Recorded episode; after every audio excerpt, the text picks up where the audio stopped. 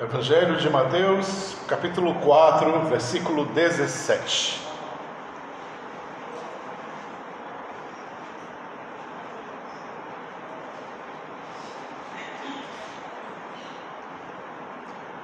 Estamos hoje na segunda mensagem sobre o, caminho do Nazareno, a caminhada que o Nazareno fez na sua vida. Diz assim o texto: Daí em diante, Jesus começou a pregar: Arrependam-se, pois o reino dos céus está próximo.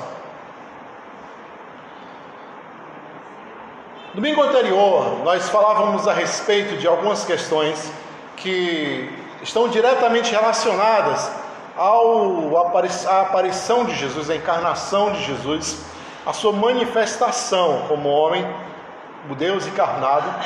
E agora vamos começar a sua, seus primeiros passos, né? Nós falamos sobre o, a questão de Jesus cumprir a sua, a sua historicidade, porque ele, ele teve um momento em que ele apareceu, um momento histórico conhecido como plenitude dos tempos. Ele teve um, algo que o precedeu, que foi o seu primo João Batista, e foi todo o seu histórico, toda a sua genealogia, e nós falamos sobre algumas questões a respeito destas coisas, de como essa verdade de Jesus não é uma verdade particular, isolada, ele recebe a visita dos magos, ele é bonificado com a visita de astrólogos que, que percebem que havia um evento acontecendo naquele momento e era nascido um grande rei em toda a terra e vão até Belém para visitá-lo e presenteá-lo. Então a gente hoje vai falar um pouco sobre o iniciar, o pontapé do ministério de Jesus, né? Logo em seguida, após, após a tentação. Diz a Escritura que Jesus começou a pregar: arrependei-vos, pois o reino de Deus está próximo. Né? A palavra arrependimento, arrependei-vos, ou arrependam-se, ela no grego, ela, ela, alguém já ouviu esse termo no grego? Talvez não, mas ela é metanoia. Metanoia. É uma palavra grega que foi usada naquele momento e traduzida hoje por arrependimento. Algumas derivações podem significar lamentação, súplica ou coisa parecida. Mas é curioso que os termos gregos eles têm, é, eles são muitas vezes formados de palavras, duas palavras juntas. E se nós formos ao significado desses termos, vamos entender algumas questões. E eu queria começar o nosso discurso hoje exatamente por isso algumas questões relacionadas aos termos que, digamos assim, iniciaram, principiaram a Igreja de Cristo. Um termo muito conhecido, que hoje é usado de maneira muito comum, é o termo igreja, não é verdade? Todo mundo conhece o termo igreja, mas o termo igreja não, é, não vem é, do português, ele vem do grego, de eclésia, eclesia, é um termo grego, é uma palavra grega. Por que, que se veio essa palavra grega eclesia? Né? Um outro termo muito usado é o termo evangelion ou evangelho, que a gente usa demais. A gente sabe que tem os quatro evangelhos e a gente traduz como boa nova. Então percebam que a gente está sempre usando algum tipo de terminologia que, que remete a uma palavra mais antiga, anterior. Pastor, por que você está falando isso? Para que você comece a entender algumas questões. Por exemplo, hoje nós temos uma ciência que estuda os homens. Como é, como é chamada a ciência que estuda os homens em seus comportamentos, em suas culturas, em suas épocas? Antropologia. Por quê? Porque a palavra antropos é homem no grego. E logia, logia, estudos, de logos. Então, gente, isso tem muita relação ao que a gente vai descobrir nos evangelhos. O grego ele nos apresenta muitas questões que o português não tem, digamos assim, o potencial de nos apresentar. Por exemplo, eu, tratei com vocês certa feita, no Evangelho de João, capítulo 21, eu, eu, vocês devem recordar, Jesus por três vezes se volta para Pedro após ressurreto e após Pedro ter negado, perguntando: Simão e Anum, ou Simão Pedro, ama-me? Vocês devem lembrar do episódio. Jesus fala por, por, por, por três vezes a Pedro. E por três vezes Pedro responde: Senhor, tu sabes todas as coisas e tu sabes que eu te amo. E na última vez Pedro fica muito triste e diz: Tu sabes todas as coisas e sabes que eu te amo. E Jesus, em seguida, replica dizendo: Cuida das minhas ovelhas. Cuida das minhas ovelhas. E por último, Jesus diz: Quando tu eras mais moço, tu te vestias e ia por onde querias. Mas quando tu for velho, outros te despirão, te vestirão e te levarão para onde você não quer. E aí João diz: ele falava estas coisas para dizer a respeito de qual morte Pedro iria morrer. Todos nós sabemos que Pedro foi crucificado, né? Crucificado e foi crucificado como de cabeça para baixo, segundo a tradição, porque ele dizia que não era digno de ser crucificado como foi Jesus. Quando a gente vai para o grego, nesse, nesses textos de João, por exemplo, capítulo 21, a gente tem um, uma descoberta fabulosa, uma eureka. Por quê? Porque quando Jesus se volta para Pedro a primeira vez, ele diz o seguinte: Simão Yanum agapasmi, ele fala se ele ama ele agape, que é um amor completamente absurdo, um amor de entrega, um amor que se ama a Deus, agape. E aí Pedro se volta para Jesus e diz: Tu sabes que eu filou-se te amo. Ele muda o termo que Jesus usou para falar com ele. E aí Jesus pergunta de novo: Simão e Anuum, agapasmi? E aí ele pega, volta para Jesus olhar e diz: Tu sabes que eu filou-se. E por último, Jesus olha para Pedro e diz: Simão e Anum, filou-me. Jesus muda o termo agora. E aí ele responde: Tu sabe todas as coisas, gnosos, filou-se. Eu te amo. Qual a diferença, pastor? Em, tentando traduzir para o nosso português, a grosso modo, é mais ou menos assim. Você me ama? Você pergunta para sua namorada, que você acabou de conhecer, sei lá, dois meses, três meses. Aí ela olha para você e diz: Eu gosto muito de você. Tem uma diferença aí? Todo mundo sabe que tem, né? Aí, aí, você, aí você não se conforma com aquele gosto. Mas me diga se você me ama. Aí ela diz, ela ri, aí, calma. Você sabe que eu gosto muito de você. Quando a gente vê um diálogo desse aqui no nosso português, a gente percebe o quê? Ele não, ela, ela não gosta dele. A gente diz assim, ela não gosta dele e ele, ele parece que já está alucinado por ela. Tem uma discrepância grande aí. Na é verdade, porque na nossa terminologia, no nosso português, gostar é uma coisa menor, pequena, que quase não existe. E amar é tudo. Na verdade, a gente pelo menos a gente entende assim, né, dentro da nossa limitação. Percebam a limitação linguística das questões. Por isso que o grego tem tanta importância, por isso que eu vou usar algumas terminologias gregas aqui para a gente falar. O termo eclesia e o termo evangelion, que eram termos gregos da época, eles eram utilizados com o seguinte propósito: quando o Império Romano fazia uma conquista de um novo território, quando ele conquistava um novo território, ele mandava conclamar uma eclesia, ele colocava uma reunião a ser estabelecida junto com o povo e junto com seus governantes. O que é eclesia? Eclesia é uma reunião. E aí ele dizia: faça-se uma reunião. E aí nessa reunião, o líder de Roma trazia um evangelion, uma boa notícia. Qual é a boa notícia? Conquistamos mais um território para o Império Romano. Percebam que não tem nada a ver com, com algo de Deus, com algo de. Não tem nada a ver. É uma coisa completamente secular. Só que o detalhe qual é? Quando Jesus encarnou, ele veio subverter o mal. Ele veio contrariar os poderes. E então o que, é que Jesus faz? Aquilo que vocês diziam que era uma reunião de destruição, agora vai ser uma reunião de construção, de transformação, de mudança, de milagres.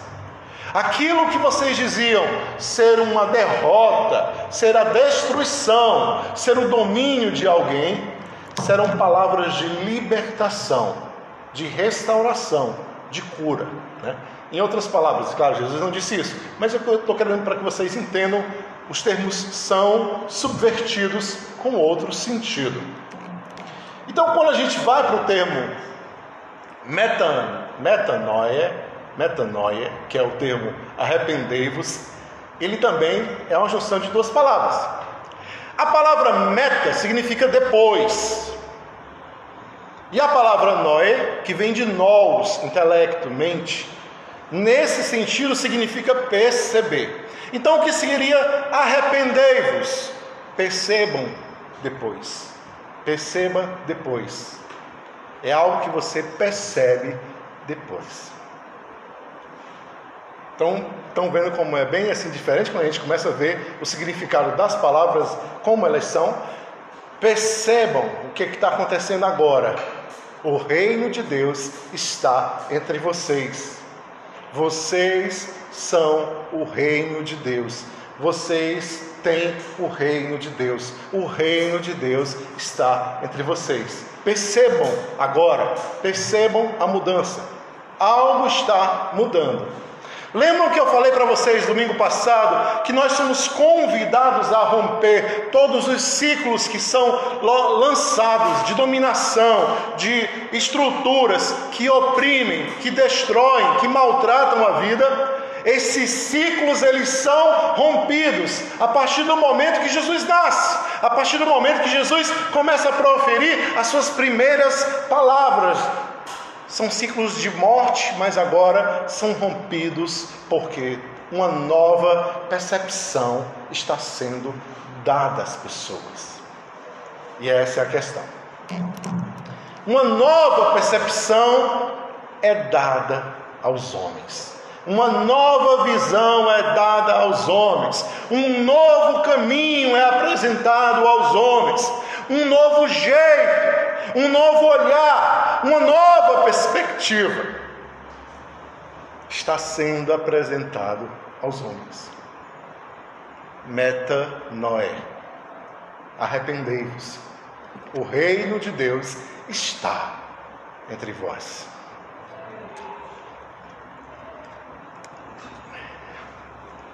Aí o que acontece logo em seguida? Jesus chama os seus primeiros discípulos. Lembra que eu falei que toda mudança só é mudança quando é feita em comunhão? Jesus se preocupa como pontapé inicial da sua obra, do seu ministério, se eu estou mudando a visão das pessoas a partir de mim, então não sou somente eu, mas somos nós. Se somos nós, mudaremos juntos faremos esse trabalho juntos.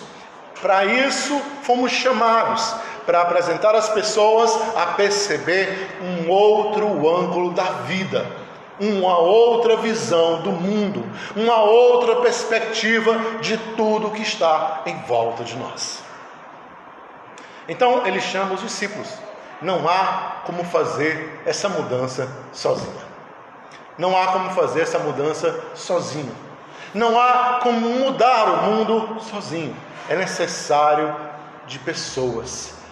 É necessário de corações, é necessário de mentes ali trabalhando, processando, lutando junto, dando as mãos. Por isso que eu sempre digo a vocês: muitas pessoas têm problemas. Aliás, todas as pessoas têm problemas. Mas muitas pessoas, quando têm os seus problemas, fogem da casa de Deus. Não vem. Não, estou cheio de problemas. Não vou para a igreja não. Isso era para ser o oposto, né? aqui é o lugar aonde nós devemos vir quando estamos com problemas. Está sem nenhum problema? Então não vem não, mas está com problema? Venha. Mas é o contrário, a pessoa está sem nenhum problema, ela não vem, e está com problema, também não vem. Aí é que ela não vem. Quando ela está com problema, ela não vem, e quando ela está com problema, ela não vem também. Porque ela entende que precisa resolver as suas pendências sozinho. Ninguém deve resolver as suas pendências sozinho. Ninguém. Ninguém foi chamado para fazer sozinho. Ninguém foi chamado para estabelecer sozinho. Nenhuma verdade funciona sozinha. Não, gente, não é assim que a coisa deve acontecer. Não é assim que a coisa deve funcionar. Nunca. Todas as vezes que somente um opina, somente um decide, somente um manda, somente um diz, somente um faz, somente um quer, foi a partir daí, desse pressuposto, que aconteceram as maiores tragédias no mundo. Quando começa somente um a dizer e a desdizer, a mandar e a desmandar, a fazer e a desfazer. Mas quando todos estão ali, quando há muitas opiniões, quando há muitas visões, quando há pessoas desconfortáveis e abrem a boca e dizem, a coisa muda de figura, muda de figura. Por isso é que você não pode, de forma nenhuma, pensar assim, pastor, eu tenho cinco filhos, mas o filho mais difícil que eu tenho é o bichinho ali. É difícil ele ele discorda de tudo, ele, ele tudo quer ser do contra. Eu preferia, pastor, quando a gente resolver essas coisas, ele nem tivesse aqui, porque se ele tiver, aí o negócio engancha. A gente normalmente tem essa visão, a gente quer o quê? A gente gosta de andar com pessoas que concordem conosco. A gente gosta de sentar e conversar com pessoas que nos apoiem nas nossas decisões. Mas o fato é que essas pessoas só enfraquecem a nossa opinião. Por quê? Porque elas demonstram que nós só procuramos os que nos apoiam, porque tememos aqueles que são contra nós. Tememos os que são opositor, opositores a nós. Tememos. Então é bom sempre ter alguém do contra que esteja ali, que seja opositor, que diga que não gosta, que diga que não quer. E aí ele dá os motivos dele, você tem que ouvir, você tem que. Aí você, vamos, vamos ponderar, vamos pensar. Quando você vê alguém eliminando a oposição, era melhor que a oposição não existisse. Tenha medo. Tenha medo desse tipo de comportamento. Por quê? Porque quem elimina os opositores reina e faz o que quer. Está entendendo? Quem elimina os opositores faz o que quer. Vocês imaginam um ditador? O ditador funciona assim. Quem se opõe a ele, ele manda matar. Ele manda expulsar do país. Então, essa é a posição do ditador. Só fica quem concorda. Quem não concorda, pode ir embora os opositores são importantes. Então Jesus está nos apresentando uma nova percepção, uma nova perspectiva. E aí ele vem e começa o seu maior e mais belo discurso até os dias atuais, conhecido como Sermão da Montanha. Essa percepção, a nova percepção, a percepção depois, percebam agora, o que vem depois, é exatamente o início, o pontapé inicial daquilo que Jesus quer fazer, quer realizar, quer mostrar para todos nós. O Sermão do Monte incomoda muitas pessoas. Incomoda até mesmo a nós quando vamos ler, porque dizemos assim: esse texto do Sermão do Monte, ele é muito duro. Ele é um texto muito difícil. É um texto muito complicado de se viver porque ele fala de coisas que parecem absurdas. completamente fora do contexto. E ele diz que essas coisas são boas. Percebam o que Jesus faz. Ele dá algumas afirmações, pelo menos cinco ou seis, dizendo: Felizes são estes, felizes são estes, felizes são estes. Ele disse antes o que? Percebam, percebam agora o que vem depois. Aí ele diz: Felizes os pobres de espírito, porque deles é o reino de Deus. Aí você diz: Não, Jesus, você está errado. Desculpa, Jesus, mas você está errado. Como é que um pobre é feliz? Como é que um pobre é feliz? Você está errado, Jesus. Algumas pessoas poderiam falar assim, não poderiam? Tem muita gente que pensa assim, não pensa? Hoje em dia, por exemplo, o indivíduo não tem um carro para andar, ele não é feliz, que ele não tem carro. O indivíduo não tem uma roupa nova para vestir, ele não é feliz, ele não tem roupa nova. O indivíduo não tem um trabalho para sustentá-lo, então ele não é feliz, não tem um trabalho. O indivíduo não tem, ah, ele não tem trabalho, não tem carro, não tem roupa nova e nem tem mulher. São, são lascados, pastor, são perdidos na vida. É um pé rapado. Aí Jesus olha e diz assim: feliz Coisa louca. Já pararam para pensar? Feliz são os pobres de espírito, porque deles é o reino de Deus. Se Jesus estivesse aqui, algumas pessoas dizem assim: me explique isso aí, Jesus, porque não está batendo, não. Porque a sensação que eu tenho quando eu estou ficando pobre é que a infelicidade está batendo na porta. É ou não é a visão que a gente tem nos dias atuais? E por que, que Jesus diz isso? Gente, Jesus é um cara brilhante. Ele é Deus encarnado. E ele não fala por falar.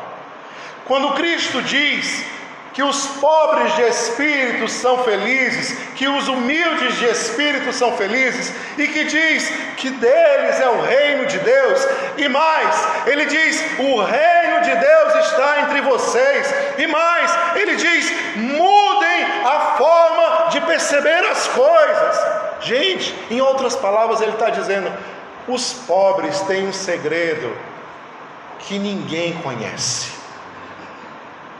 Os humildes têm um segredo que ninguém conhece. Somente eles conhecem. Por isso, por isso, deles é o reino. Porque o reino é exatamente esse segredo. Que segredo é esse dos pobres, pastor? Porque eu sou pobre, eu sei contar. Você não é, você já está assim, Sim, pai, você diz, pastor, eu sou pobre também, não estou sabendo não. Que segredo é esse que os pobres têm? Que segredo é esse que os humildes têm? Se os pobres têm, quer dizer que os ricos não têm. É verdade? É. Olha só o curioso. Cristo disse que os pobres de espíritos têm o reino e os ricos não. E ele diz mais: dura coisa é um rico entrar no reino. Porque ele, quando ele fala com o jovem rico, a gente lembra da, da, da situação. Que o jovem rico se preocupava muito com seus bens, colocava prioridade acima da, de tudo os bens. Qual é o segredo que os pobres têm? Qual é o mistério que eles têm? Que os ricos não têm? Como eles podem nos ensinar a respeito disso. Aí ele diz em seguida: Felizes são os que choram, porque serão consolados. Felizes são os que choram, porque serão consolados. Aí ele continua, mas contrariando mais ainda. Bem-aventurados humildes, porque eles serão os donos da terra. Ele não diz assim, não. Os grandes fazendeiros são os donos da terra. Bem-aventurados humildes, porque eles serão os donos da terra. A terra será a herança deles. Meu Deus, é absurdo. Cada uma mais absurda que a outra. Gente, o segredo não é outro, senão o seguinte: ninguém tem autoridade para livrar o mundo da dor. Ninguém tem autoridade senão aquele que já sentiu dor de verdade. Ninguém tem autoridade para livrar o mundo da miséria senão aquele que um dia já foi miserável. Ninguém tem autoridade para repartir o reino senão aquele que nunca teve. E quando tem, sabe muito bem a importância de dividir.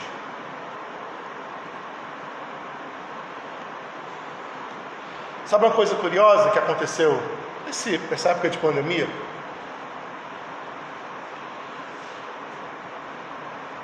O Brasil ganhou como o maior produtor de arroz orgânico maior produtor de arroz orgânico no Brasil, quem foi? Quem lembra? Ninguém lembra? Foi o, o M. Dias Branco? Foi o. Alguém lembra? Ninguém lembra disso? E é curioso. Vocês sabem que arroz orgânico é produzido zero agrotóxico. Né? Completamente orgânico. Quem foi esse maior produtor de arroz orgânico?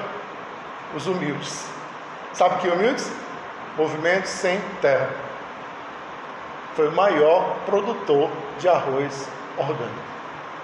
Quando você vê uma, uma sentença dessa, como é que o Movimento Sem Terra é o maior produtor de arroz orgânico em terra que nem deles é? Na sua cabeça você pensa assim. Mas o texto diz: sabe o que?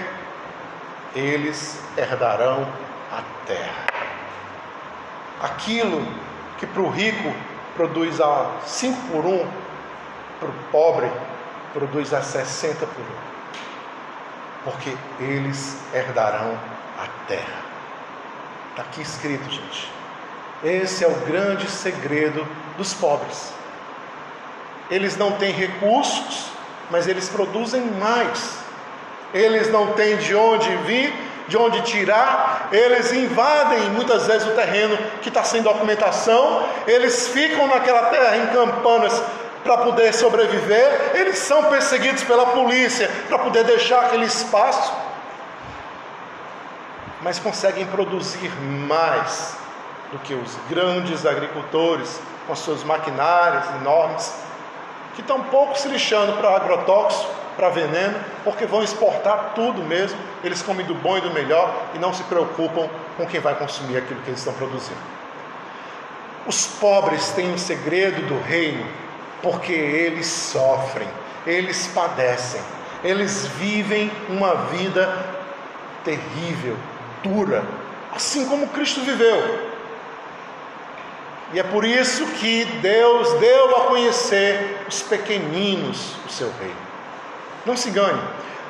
Deus deu a conhecer aos pequeninos o seu reino, porque eles experimentaram a dor, eles experimentaram o flagelo, eles experimentaram tudo que é ausência, pobreza, constrangimento. Eles têm experimentado isso há muito tempo, por isso é deles o reino. Quando eu digo que é deles o reino, eles produzem o reino, eles constroem o reino e eles multiplicam o reino. Às vezes a gente pensa assim: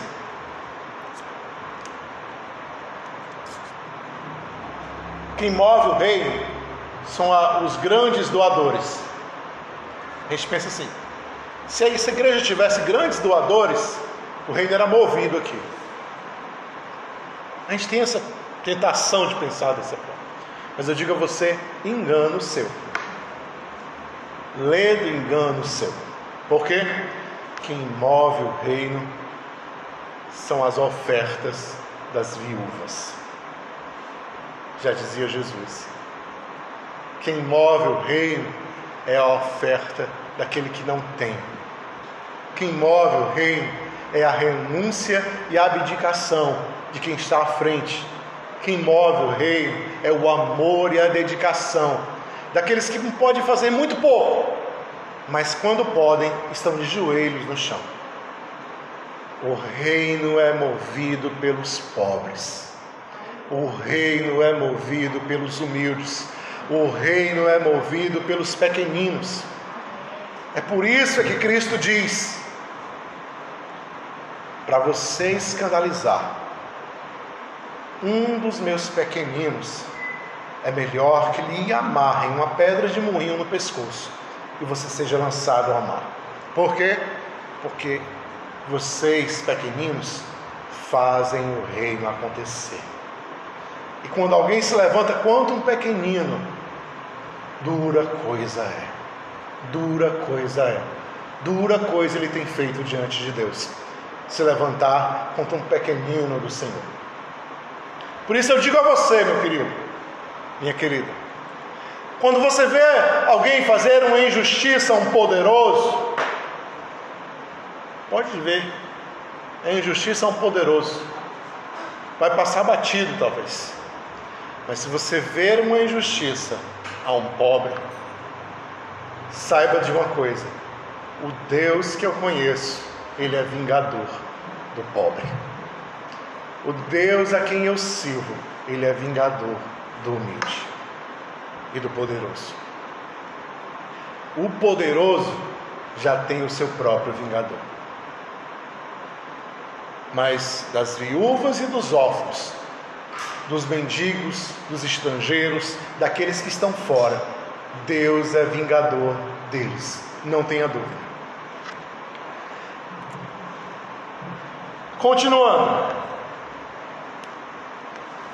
Ele diz: Bem-aventurados que têm fome e sede de justiça, os injustiçados, porque eles vão ter fartura. Curioso essa afirmação de Jesus.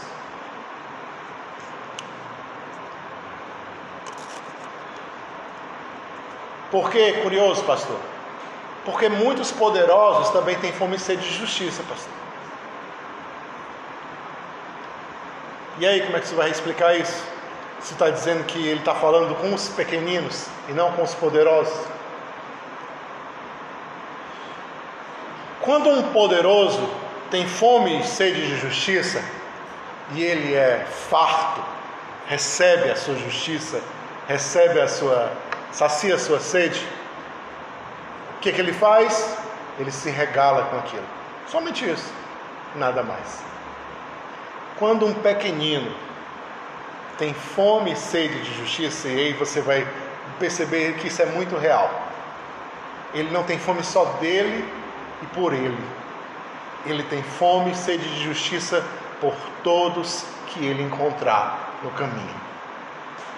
Quando um pequenino tem fome e sede de justiça, ele fica insatisfeito por ele, pela vizinha dele, pela mulher que mora na frente dele, pela mãe dele, pela tia dele. Ele diz: Senhor, eu não tenho recebido aquilo que é devido, não só eu, mas a fulana, mas a beltrana, mas a cicrana.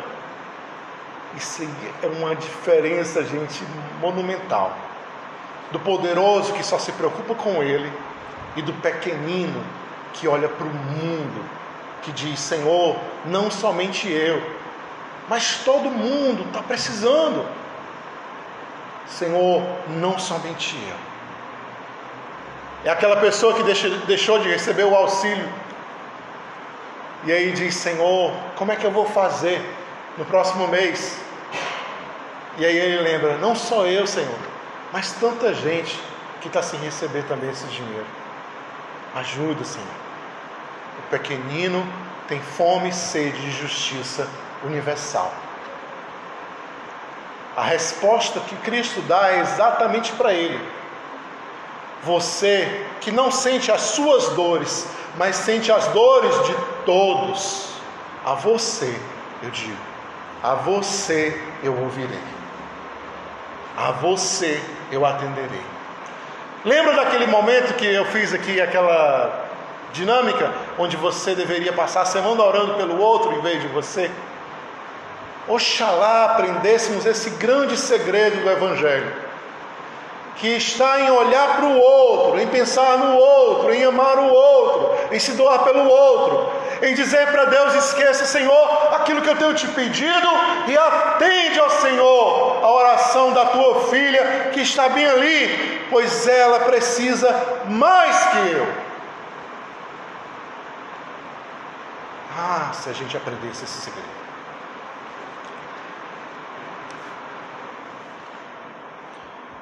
Cristo continua dando uma série de afirmações sobre como os pequeninos, como os que sofrem, como os que choram, como os que têm fome, como os que são injustiçados, como os que são caluniados, como aqueles que não têm ninguém em sua defesa, são exatamente estes que possuem dentro de si o potencial do reino de Deus. São exatamente estes que conseguem transformar o mundo à sua volta. São exatamente estes que conseguem pensar e agir de maneira coerente, fazendo com que o Espírito se mova e mude o mundo à sua volta. Existe uma, uma questão bem curiosa, principalmente na igreja. Nós somos acostumados a aprender sempre. Aprender, aprender, aprender, aprender. E poucas vezes fomos estimulados a questionar. Já pararam para pensar nisso? Quando questionadores, muitos de nós foram chamados de rebeldes, de pessoas difíceis, de pessoas que eram complicadas. Eu tive uma, uma infância numa igreja muito boa e, graças a Deus, o meu pastor não tinha isso. Ele era muito tranquilo. Ele, na quartas, nas quartas-feiras, ele fazia o culto de ensino, ficava falando aqui, você levantava a mão e, e se você quisesse perguntar alguma coisa, perguntava, se quisesse questionar alguma coisa, questionava.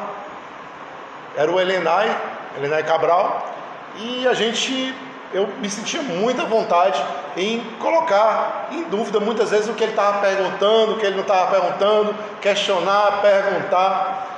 Eu recordo até de uma vez que eu, eu fiquei morto de vergonha, foi porque ele colocou um presbítero para dar aula no lugar dele que era o Acácio, um senhor já. E eu estava sentado bem aqui na frente, né? Aí ele começou a, a ensinar e eu sempre perguntava, mas eu sempre fui muito brincalhão, né? Sempre perguntava e brincava, brincava, ficava aquela coisa bem leve. Aí ele disse assim: a palavra trindade não tem na Bíblia. Não tem na Bíblia a palavra trindade. Aí eu disse assim: tem. Ele disse: aonde tem na Bíblia, Zé Maria? Aí eu disse Apocalipse 23. Aí ele foi lá na Bíblia, tá? Aqui não tem Apocalipse 23, gente. Apocalipse vai até o 22, né? Foi uma pegadinha, mas eu falei sem querer, porque eu era assim, eu brincava e já soltava outra coisa. Aí como o pessoal viu que ele foi atrás do Apocalipse 23, aí todo mundo caiu na risada. Eu fiquei morrendo de vergonha, né? E acho que na época eu fiquei assim, fui falar com ele depois e tudo mas porque eu sempre fui muito assim, eu tinha esse espaço na minha igreja de, de me expressar, de falar o que eu pensava ou não. Por que eu estou dizendo isso para vocês? Porque existem duas palavras gregas bem curiosas. Uma se chama doxa. Já ouviram falar nessa palavra? Doxa? E outra se chama logos. Eu queria começar a falar delas eu vou já terminar meu discurso. Vou deixar vocês com um gostinho de quero mais no próximo encontro. A palavra doxa no grego significa opinião. Opinião. Doxa é opinião. A palavra logos no grego é o mesmo termo que é usado no Evangelho de João, capítulo 1, versículo 1. Vocês devem lembrar, eu cito muito esse texto aqui. En arque, en logos, kai logos, em proston teon. No princípio era o Verbo, o Verbo estava com Deus, o Verbo era Deus. A palavra logos não significa só verbo.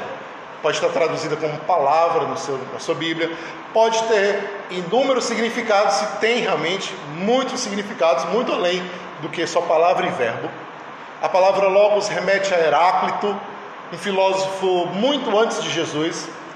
A palavra logos é usada por João, que viveu lá em Éfeso, que é o território onde Heráclitos ensinou.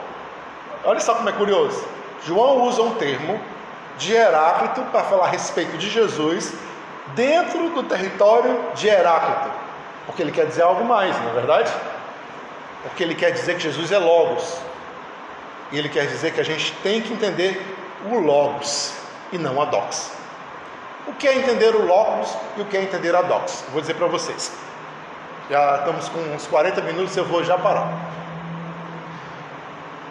Doxa seria mais ou menos assim: eu penso dessa maneira, e essa maneira é o certo, e acabou. Tem espaço para questionamento? Não. Tem algum espaço para você dizer que está errado? Não. Eu sou pastor. Se você pensar diferente de mim, você é filho do cão. E acabou-se. A gente sabe que isso é, eu estou até brincando com vocês, mas isso era uma coisa muito natural ultimamente. Em dias atuais, em alguns momentos, em alguns tempos atrás, também, às vezes até na Bethesda, acontecia. As opiniões eram colocadas e ninguém podia dizer nada. E todas as opiniões tinham que ser semelhantes, parecidas. Muitas vezes a pessoa nem sabia explicar a opinião, mas sabia dizer qual era a opinião da pessoa. Então percebam que a doxa é opinião. A gente não pode viver firmado em doxa. Não pode. A gente não pode é, se basear em doxa. Não. Por exemplo, um casal. O marido diz: aqui a doxa é essa, aqui a lei é essa. Isso existe, gente? Não, pelo amor de Deus. E a mulher não pode falar? Está entendendo? Não, pode não. Efésios, como é Efésios? Para o que, que gosta de. Vamos ter, hein, Lucinha? Gente, não funciona. Nenhuma relação funciona a partir de uma doxa. Não funciona. Por quê? Porque você é uma construção diferente, a pessoa que está diante de você é uma construção diferente, vocês estão vivenciando construções diferentes a todo momento. Agora, se a sua doxa combina com a doxa que ela está falando, aí a coisa funciona. Ou se você tem uma doxa e ela tem outra diferente, e das duas se gera uma nova doxa, aí funciona. A gente pensa que não, mas esse processo de eu pensando com você, olha só, o que é um monólogo? Vou tentar ser mais claro, que já está terminando, para que vocês não fiquem confusos com isso. O que é um monólogo? monólogo é quando alguém está falando algo para um grupo, para alguém, ele fala somente, como eu estou fazendo aqui. Um monólogo. O que é um diálogo? É quando duas pessoas ou mais estão falando sobre algo. Quando é um monólogo, é doxa. É doxa. Quando é um diálogo, olha só, diálogo mono, uma logo. Quando é uma logo, é doxa, é opinião. Quando é do logo, diálogo, é logos. Você está produzindo a palavra.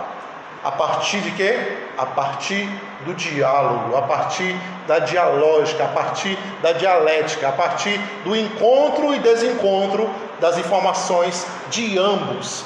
Então, como é que a gente constrói uma verdade em família, todo mundo falando, todo mundo dando a sua opinião. Como é que a gente constrói uma verdade numa relação? Os dois opinando, os dois falando. Mas, pastor, a minha mulher nunca fala, ela fica sempre calada. Ela sempre concorda com tudo. E aí você tem que ficar preocupado. Por quê? Porque uma mulher que não fala para fora, ela está falando para dentro. Se ela não está falando aqui, ela está falando aqui. E aí é mais perigoso ainda. Por quê? Porque aquilo que a gente não fala, aquilo que a gente não diz, aquilo que a gente não expressa e joga para dentro de si, o corpo expressa de alguma forma. Ou com dores, ou com mal-estar, ou com marcas no corpo, ou pior, uma doença, gente. Uma fibromialgia, uma, uma coisa. Por quê? Porque você absorveu absorveu, absorveu e não respondeu e não disse nada e não e continuou. Então precisamos entender a verdade do Logos. Precisamos entender a verdade do Logos. Jesus, e aí eu vou dizer, vou terminar aqui para vocês. Chama os discípulos, na verdade, chama os discípulos. Não é sozinho, quero fazer com vocês. Aí você fica pensando assim, rapaz, Jesus pega aqueles caras que não sabia de nada, que eram pescadores, que eram marceneiros, que eram pessoas simples, coloca aqueles caras para pregar, coloca, e deixa eles fazerem a obra. Mas eles vão cometer um monte de erros, e eles cometem. Vocês nunca acompanharam os evangelhos e percebem os erros dos próprios discípulos? E aí o Cristo vai tentando resolver as questões com eles. Ele não toma frente. Ele não é, diz, não, faça mais não, não faça mais isso, não. Não, ele, ele deixa a coisa acontecer e vai explicando, e vai mostrando, e vai desdobrando a cada momento. Jesus não empurra a opinião dele de goela abaixo de ninguém, em nenhum momento. Ele chega, não expulsar o demônio, ele diz: Ô oh, geração incrédula e perversa, até quando eu vou estar com vocês? Ele disse: o que foi que aconteceu que a gente não conseguiu expulsar o demônio? Ele vai explicar. Vocês, rapaz, só vivem jogando no bicho, rapaz. Aí quer expulsar o demônio. Aí ele expulsa o demônio e vai. Percebam que o Cristo, ele tem essa preocupação do diálogo, sempre. O que é que os homens dizem que eu sou? Tem nada a ver, né? Jesus, ele precisa saber o que os homens dizem que ele é, o que, que ele está querendo, gente. Ele está querendo que eles pensem e digam o que eles pensam a respeito de Jesus. Por que, que ele próprio não diz? Ó, oh, vou explicar aqui uma coisa a vocês. Eu sou filho de Deus, o Cristo ungido. Viu? Gravem isso aí. Ele não diz isso. Você vê ele dizendo isso? Não. Sabe o que, que ele diz? que, que as pessoas andam dizendo a meu respeito? Aí uns dizem, não, uns dizem que tu é Elias, outros dizem que tu é o profeta. Aí Simão disse, tu és o Cristo, filho do Deus vivo. Ele disse, bem-aventurado, você foi felíssimo na sua definição, entendeu? Mas ainda convém que eu passe muitas coisas. Isso aí não vem ao caso agora. Aí continuando, já tá, Senhor, não vai passar por essas coisas não, tenha compaixão de você. Ele disse para trás de mim, Satanás. Você não conhece as coisas de Deus, só dos homens. Então perceba que sempre é um diálogo aberto, onde até muitas vezes a voz do diabo se manifesta. Entendeu? Se manifesta, fala lá abertamente com ele. Não é uma doxa, é um logos. Por que, que eu estou dizendo isso para você? Para encerrar? Porque muita gente até hoje vive simplesmente uma vida cristã pela doxa de alguém, pela doxa de um superior, pela doxa de, um, de alguém que ensinou. Você precisa produzir a sua própria verdade dentro de si, a sua própria com Deus, a sua própria relação com Deus. Tem gente que nem sequer sabe se ela está com Deus, nem sequer sabe. Parece brincadeira anos e anos de igreja, mas não sabe falar com Deus. Não sabe. Por quê? Porque aprendeu e a minha mãe fazia assim, eu vou fazer do mesmo jeito. Mas, mas eu não sinto nada, mas eu faço. Eu continuo fazendo porque eu acho que é o certo. Nunca teve uma experiência real. Você precisa ter um diálogo com Deus, com o mundo, com as pessoas em volta de si e produzir a partir daí verdades concretas. Amém?